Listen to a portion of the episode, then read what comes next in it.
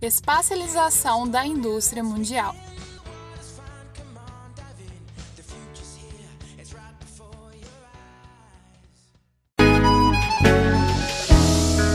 Queremos saber quando vamos ter raio laser mais barato. Queremos de fato um relato, retrato mais sério do mistério da luz, luz do disco voador. Para a iluminação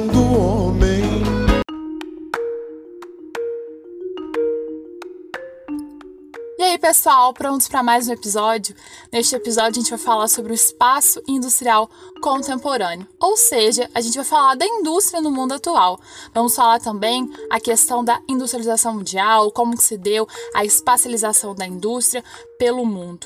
E já adiantando, nós veremos que esse processo se manifestou de forma extremamente desigual pelo globo. Cada região teve seu próprio processo de industrialização, tá bom? Nos próximos episódios a gente vai focar na industrialização do Brasil e teremos também um episódio só para falar da indústria atual no território brasileiro. Teremos também um episódio para falar sobre os problemas ambientais advindos da atividade industrial. Então tem bastante coisa pela frente. Bora lá então falar um pouco sobre a indústria no mundo.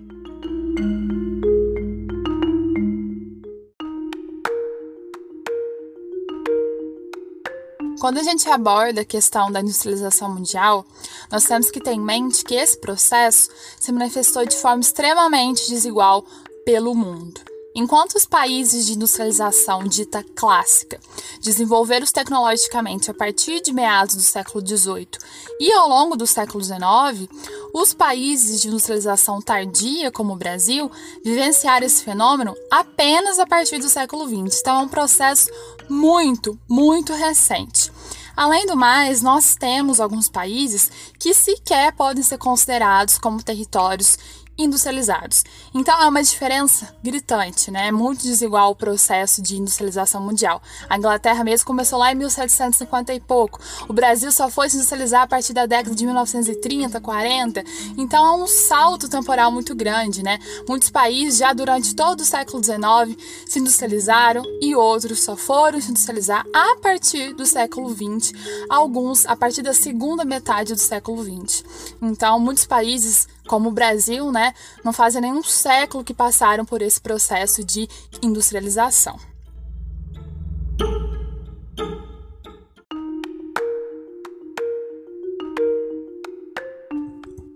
Por que, que a gente fala que o século XX é um século de virada?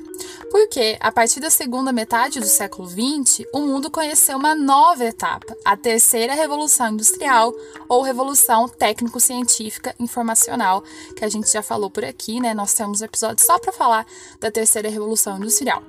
E bem, esse processo de desenvolvimento, que ainda se encontra em curso, foi o responsável pela informatização das sociedades e pelo desenvolvimento dos transportes, comunicação, biotecnologia e informação.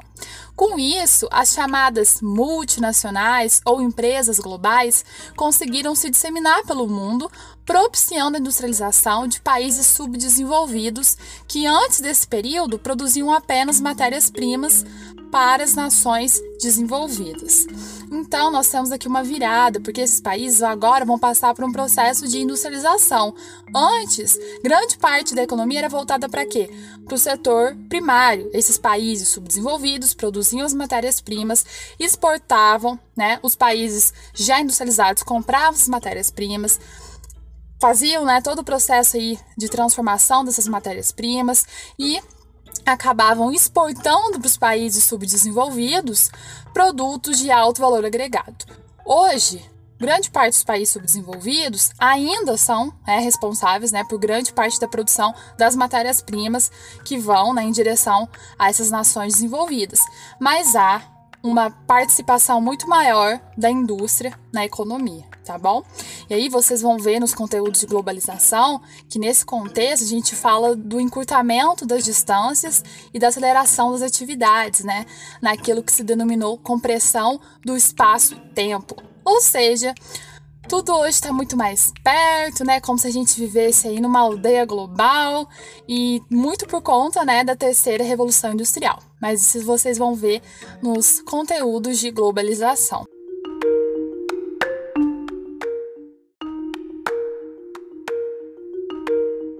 Então, quando a gente analisa a história né, da industrialização, o que, que nós vemos?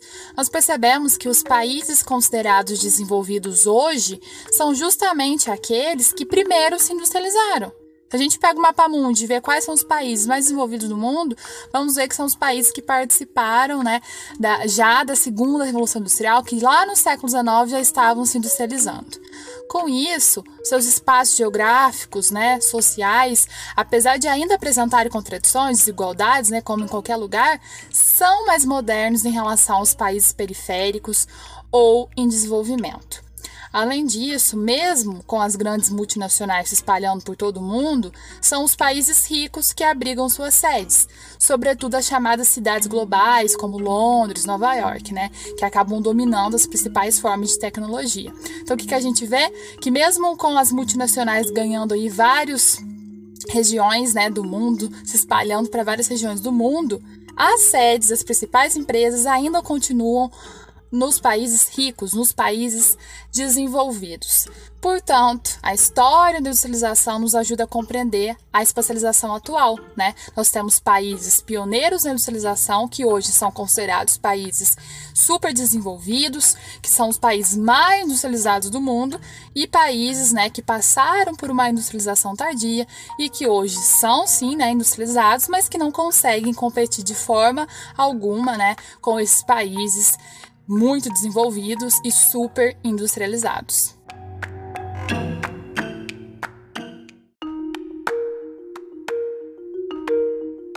Antes a gente falar da divisão atual dos países em relação à indústria, vamos falar um pouco, né, relembrar a classificação da indústria. A gente já viu lá no primeiro episódio sobre revolução industrial Vimos que as indústrias são locais de transformação de qualquer matéria-prima em objetos prontos para o consumo, e aqui a gente vai relembrar né, as classificações da indústria. E bem, a indústria pode ser classificada em três grandes grupos, e essa divisão varia de acordo com a sua produção, tá? São elas indústrias de base, indústrias de bens intermediários e indústrias de bens de consumo. Como eu disse, a gente já viu isso, mas nós vamos aqui né, relembrar.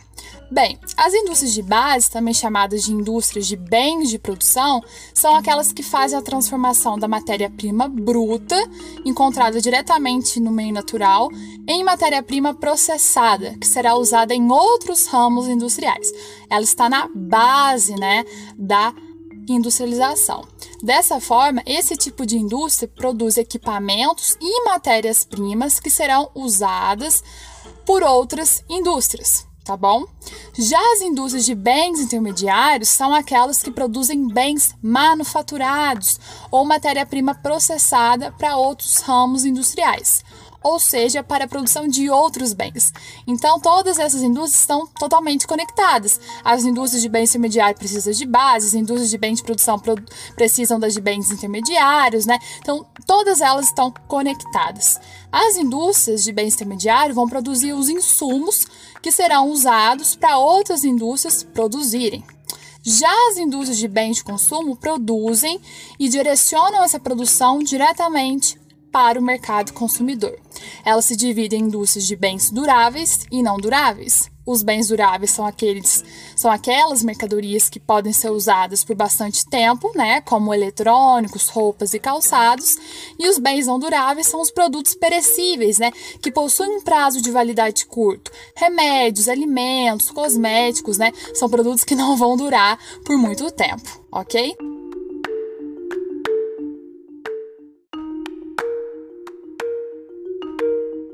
Vamos dar agora alguns exemplos né, dos tipos de indústrias.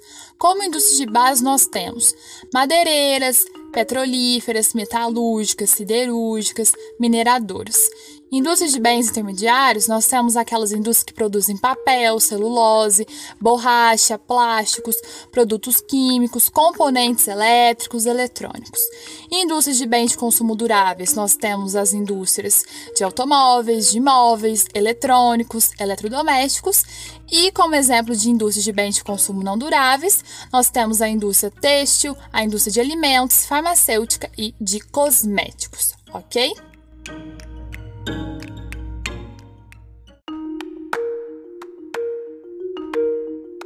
Dada toda essa contextualização, pessoal, agora a gente pode fazer uma divisão dos países em relação à indústria. E hoje nós temos três categorias de países: países industrializados, países industrializados dependentes e países pouco industrializados ou menos industrializados.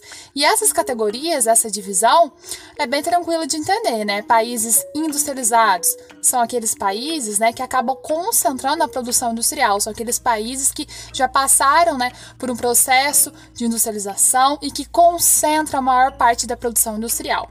Países industrializados dependentes são aqueles países que passaram por um processo de industrialização muito recente e que hoje né, acabam dependendo muito dos países mais industrializados em relação à tecnologia, em relação a, ao capital, a investimentos, né? E os países menos industrializados são aqueles países que a gente nem pode falar que passaram né, efetivamente por um processo de industrialização, porque ainda né, lhes falta muita tecnologia do ponto de vista industrial e eles não passaram por todas as etapas ainda da industrialização.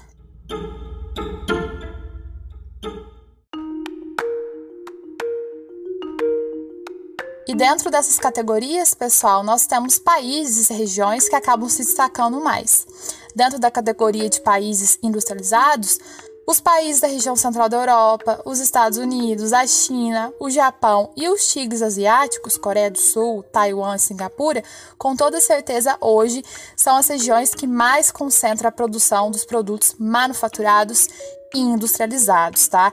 A Europa, com a sua região mais central, grande parte dos países que fazem parte da União Europeia são países muito industrializados, com destaque para a Alemanha. Os Estados Unidos, com suas zonas né, de industrialização, Sunbelt e as zonas de manufacturing, né, que são zonas voltadas mesmo para a indústria, o Sunbelt, né, que começa desde a Flórida e vai se espalhando até a costa oeste, passa pelo Vale do Silício, então uma região totalmente industrializada. No Japão nós temos a região de Tokaido, na China as zonas econômicas especiais muito industrializadas. E os famosos tigres asiáticos que emergiram faz pouco tempo, que já tomaram o mundo, né, que são países totalmente tecnológicos, Coreia do Sul, Singapura e Taiwan. Quando a gente fala, a gente já pensa em tecnologia, né? a gente já pensa em indústria de ponta, porque são países que investiram pesado em educação, em pesquisa, em desenvolvimento e que hoje são os países mais industrializados do mundo.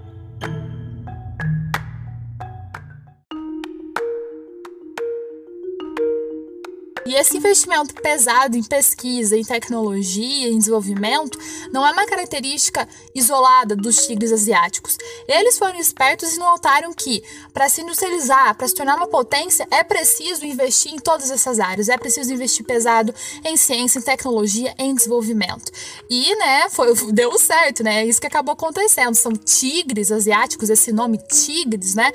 Por quê? Porque foi um desenvolvimento muito rápido. Pessoal, Singapura, Coreia do Sul e Taiwan antes de 1970 eram países né, que tinham passado por um processo de industrialização também tardio, mas que hoje são né, as principais potências desse ramo. Então, investir em ciência, em tecnologia, em desenvolvimento, principalmente na área né, da informática, dos eletrônicos, hoje proporciona que esses países, regiões cada vez mais se tornem mais tecnológicas e mais industrializadas. Quando a gente acha que não tem nada mais para modernizar, eles nos surpreendem, né? E aí quando a gente vai num país como Singapura, parece que a gente está vivendo em um filme do futuro, né? Logo tem carro voando, assim. É, é meu Deus, pesquisem, né, fotos de Singapura e desses tigres asiáticos. Gente, é outra realidade, é outra realidade, tá bom? Então, além dessa, dessa questão, né, do, do alto investimento no uso da pesquisa desenvolvimento tecnológico, nós temos também é, uma produção voltada para produtos que apresentem alto valor agregado. Então, essas regiões não produzem produtos né, de baixo valor agregado. Não, é voltado para o mercado aí que vai consumir esses produtos e produtos com alto valor agregado, tá? por conta justamente né, do alto uso aí de pesquisa e tecnologia. Para produzir um produto que utiliza muita pesquisa e tecnologia fica caro, então o produto precisa também apresentar um preço mais elevado. Né? Então, esses países, essas regiões acabam produzindo produtos de alto valor agregado.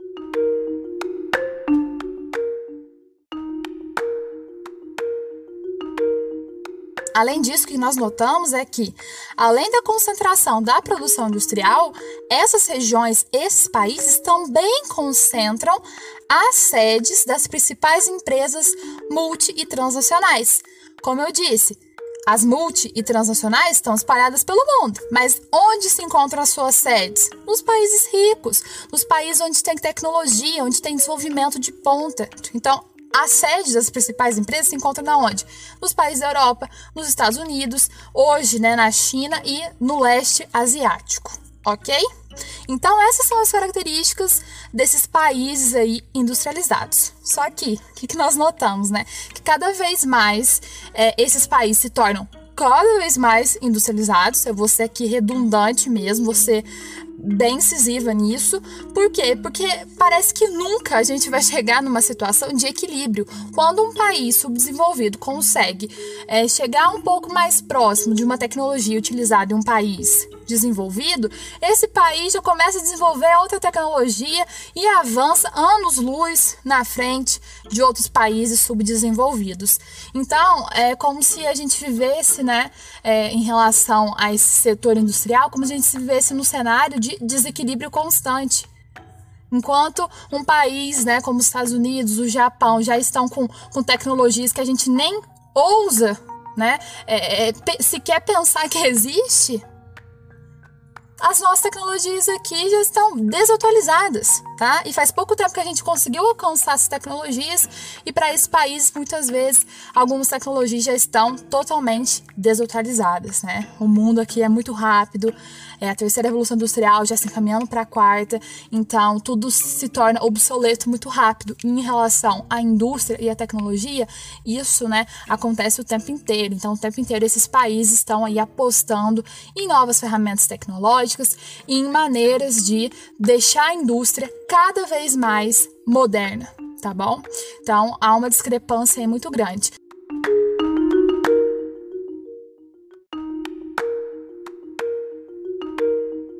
E quem são os destaques dos países industrializados dependentes, ou né, os países emergentes, ou ainda os países do futuro. E esse futuro que nunca chega, mas são os países do futuro. Quem são esses países? Brasilzão, né? É nós. México, Índia, África do Sul, Argentina são alguns exemplos de países emergentes, países que passaram por um processo de industrialização muito tardio, né? Um processo que começa a partir da metade do século XX, em alguns países um pouquinho antes, mas de modo geral a partir da segunda metade do século XX, tá bom?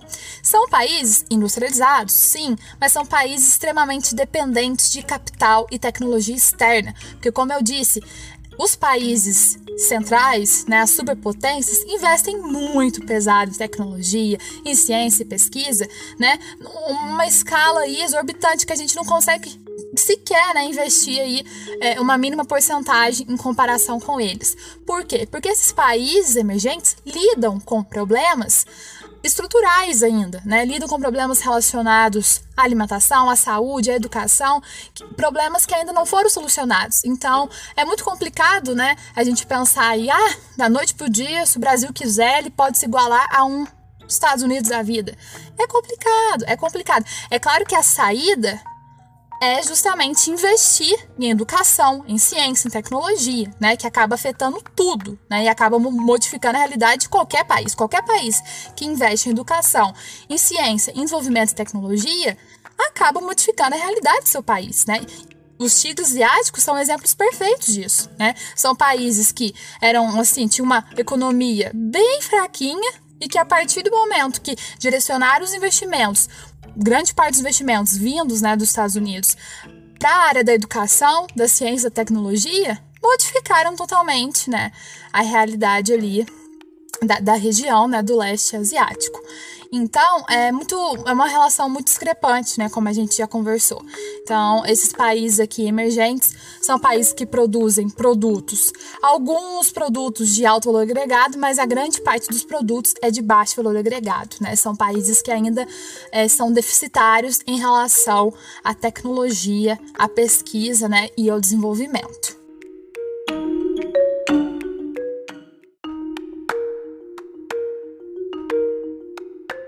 Para a gente fechar essa divisão, vamos falar dos países menos industrializados, países pouco industrializados, que são de fato né, aqueles países que ainda não passaram por um processo de industrialização significativo, que estão muito, muito atrás das principais potências e até mesmo né, dos países emergentes. A gente pega, compara alguns países subdesenvolvidos com potências emergentes como o Brasil, a gente vê também outras realidades, né? uma realidade completamente diferente. É, claro que reclamar da nossa realidade ou analisar a nossa realidade comparando com uma superpotência é algo que a gente tem que fazer, né? A gente tem que buscar sempre é, é, ver um cenário diferente para o nosso país, um cenário de crescimento, né? De, de maior investimento em pesquisa, em ciência, educação. Só que quando a gente compara a realidade do nosso país, que é considerado um país emergente, com um país super desenvolvido, né? Com um país que nem passou por um processo significativo de industrialização,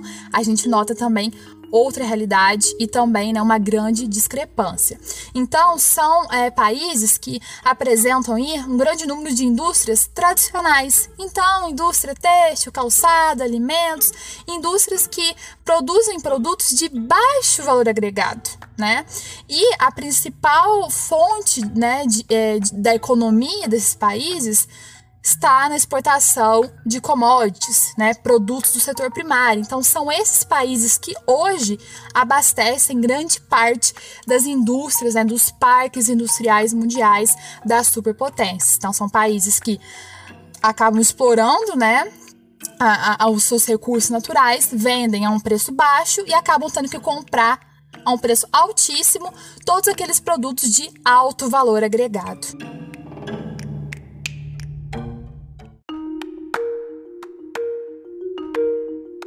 Então, o que a gente vê é uma relação do tipo: países pouco industrializados produzem a matéria-prima que os países industrializados vão utilizar, né?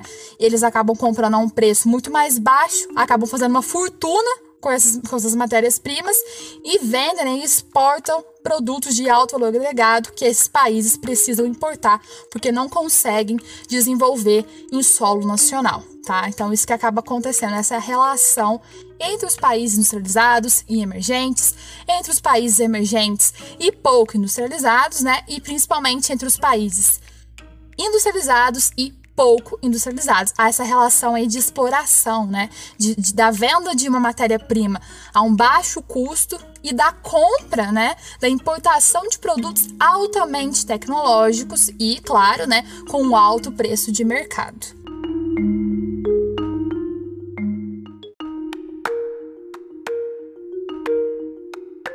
E agora a gente vai falar dos famosos tecnopolos, né? Tão cruciais para que alguns países se destaquem mais em relação a outros no que tange à indústria. E bem, o que seria primeiramente um tecnopolo? Um tecnopolo é um local com produção de conhecimento associado à aplicação industrial. Então, não é um local onde simplesmente se produz conhecimento e fica ali entre os pesquisadores. Não, esse conhecimento é associado à aplicação industrial, tá? Tudo que é, que é, que é produzido de novo, né? Todas as pesquisas é associada à aplicação industrial, é voltada para aplicação industrial.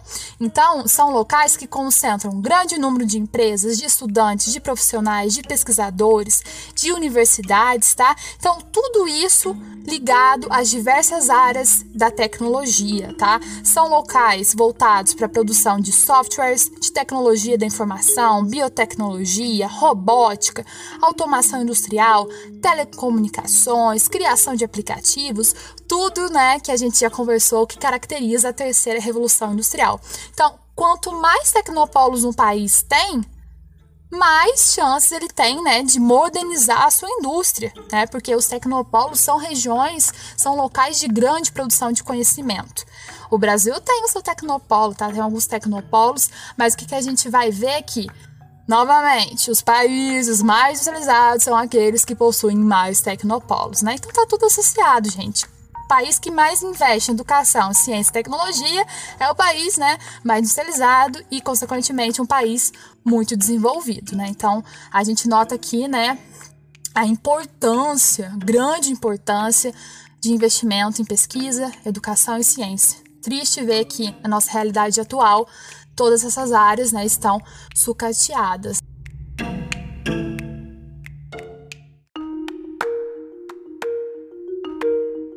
Então, né, para o Brasil efetivamente chegar a ser um país do futuro, a gente sabe né, o que, que tem que acontecer. A gente precisa investir em ciência, tecnologia, pesquisa e desenvolvimento. Né?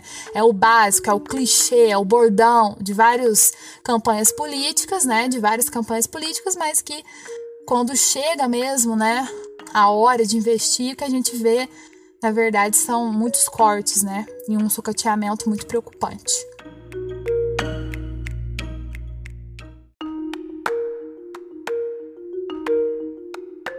quais são as principais características dos locais que abrigam esses tecnopolos? Bem, o que nós notamos é que esses locais contam com uma presença de universidades de alto nível, universidades renomadas, de ponta, contam também com a presença de mão de obra extremamente qualificada, em grande quantidade. Então, a gente está falando de uma mão de obra que saiba lidar com todos esses avanços tecnológicos, né? Que é formada muitas vezes nessas universidades da região, né? Na região do Tecnopolo.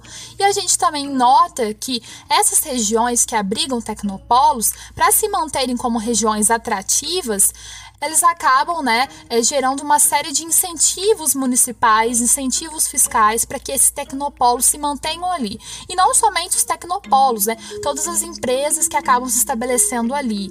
Então, há essa questão né, muito preponderante de incentivos municipais e fiscais para que os tecnopolos se mantenham em determinadas regiões.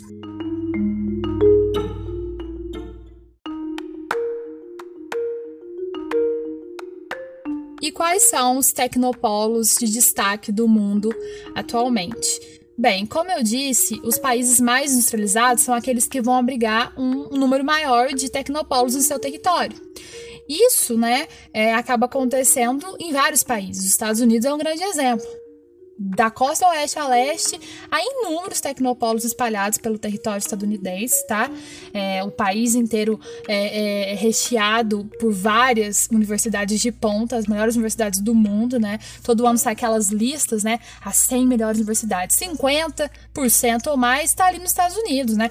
Harvard, MIT, Universidade de Boston, Pensilvânia, né? A região ali do Vale do Silício, cheia de institutos, né? Então, assim, não tem nem como comparar, né? Então a gente tem a região do Palo Alto, São Francisco, Santa Clara, na costa oeste dos Estados Unidos, o próprio Vale do Silício, a região de Boston, né, na costa oeste dos Estados Unidos. Então são regiões de grande produção de conhecimento que abrigam as maiores universidades do mundo, institutos tecnológicos e, claro, né, as, as sedes de várias empresas multi e transnacionais.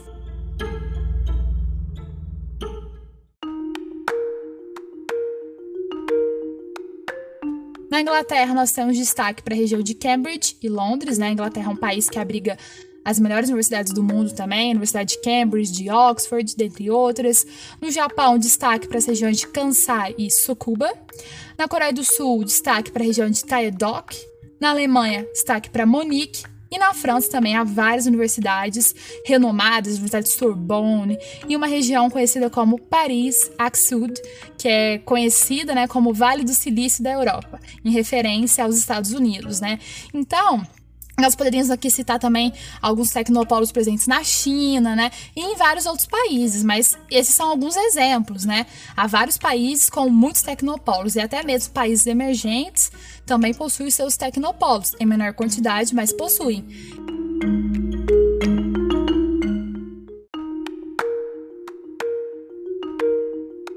E nesse contexto, o Brasil não fica de fora, não. Tá achando o quê? Que o Brasil vai ficar de fora? Claro que não, tá? Nós temos a região de Campinas com a nossa lindíssima Unicamp, que é uma região de tecnopolo, a região São José dos Campos com a Embraer, com o ITA, São Carlos, Blumenau, Recife, Belo Horizonte, né? Então, todas essas cidades, né, metropolitanas aí que abrigam, né, universidades, que abrigam institutos. Em Belo Horizonte a gente tem a UFMG, a lindíssima UFMG. Então, nós temos, né, muitas regiões aqui no Brasil que possuem universidades de ponta, institutos, né, tecnológicos O que a gente tem que fazer é expandir cada vez mais, né, os nossos tecnopolos e cuidar dos que, dos que já existem, né? E não socatear mais. Isso que a gente tem que pensar. O país do futuro, como já disse, é o país que investe em tecnopolos, né? Que expande seus tecnopolos, porque os tecnopolos possuem um papel fundamental nessa terceira fase aí da Revolução Industrial e vão possuir um papel ainda mais fundamental e crucial durante a quarta Revolução Industrial.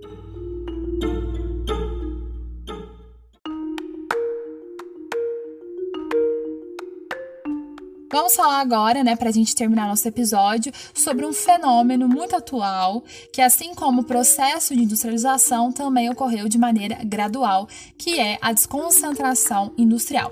E o que, que envolve a desconcentração industrial? Bem, o próprio nome já sugere muito, né? É, desconcentração industrial. A gente tem uma região concentrada de indústrias, com grande quantidade de indústrias, e essa região vai passar por uma desconcentração industrial. As indústrias que ali estão vão migrar para outras regiões, né? Sejam para outros estados, ou até mesmo né, para outras cidades, ou até mesmo para outros países. Né? Então, a desconcentração industrial pode ocorrer de um país é, mais industrializado para países menos industrializados, como ocorreu durante a terceira revolução industrial, né, com a expansão das trans e multinacionais, e também pode ocorrer, né, de forma inter e intra-regional, de uma região para outra ou dentro da mesma, né, do mesmo estado. Por exemplo, um, o São Paulo, né, São Paulo é um grande exemplo. Maior metrópole do país, manter uma empresa e uma indústria ali é muito caro, tem mercado consumidor? Tem. Tem redes e meios de transporte potentes? Tem. Mas já está um pouco sucateado. Por quê? A gente já discutiu isso, né, em redes de transporte do Brasil. Temos episódios aqui sobre isso.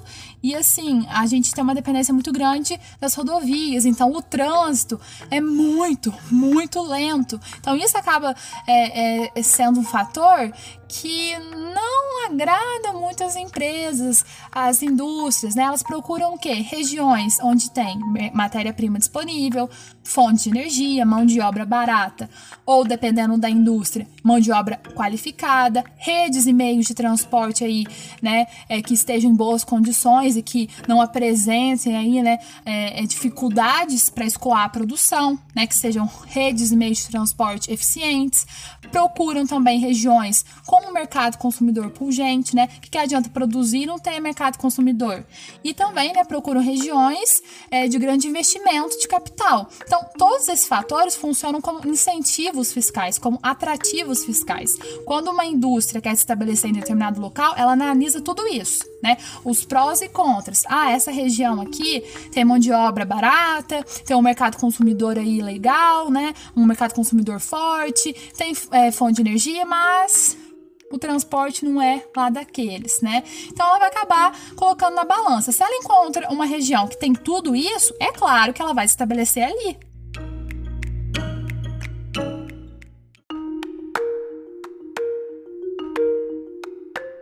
Outra questão que a gente nota também é que o desenvolvimento de novas tecnologias advindas da terceira revolução industrial contribuiu para desconcentração industrial, principalmente as tecnologias do setor de telecomunicações e transporte. Então, o desenvolvimento dessas tecnologias facilitou a desconcentração, ficou mais fácil desconcentrar né, a indústria.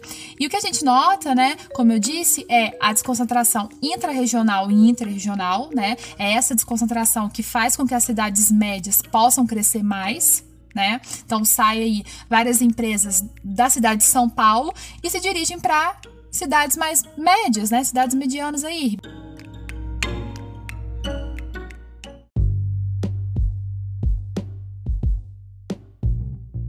E nesse contexto, há pontos positivos e negativos em relação à desconcentração industrial. Quando a gente fala de desconcentração, nós estamos falando do quê? De desconcentração, né? Desconcentrar uma região que está totalmente é, tomando para si, né? Todos os investimentos, toda a tecnologia, né? E, e, todas as empresas mais importantes estão numa só região, isso é prejudicial para o país, né? O Brasil é um grande exemplo. Quais são as regiões mais ricas do país? Sul e Sudeste, justamente as regiões que concentram o maior número de indústrias, que a gente vai ver no episódio sobre indústria no Brasil, né? Então, as regiões Nordeste, Norte e Centro-Oeste acabam sofrendo muito com essa concentração industrial na região Sul e Sudeste.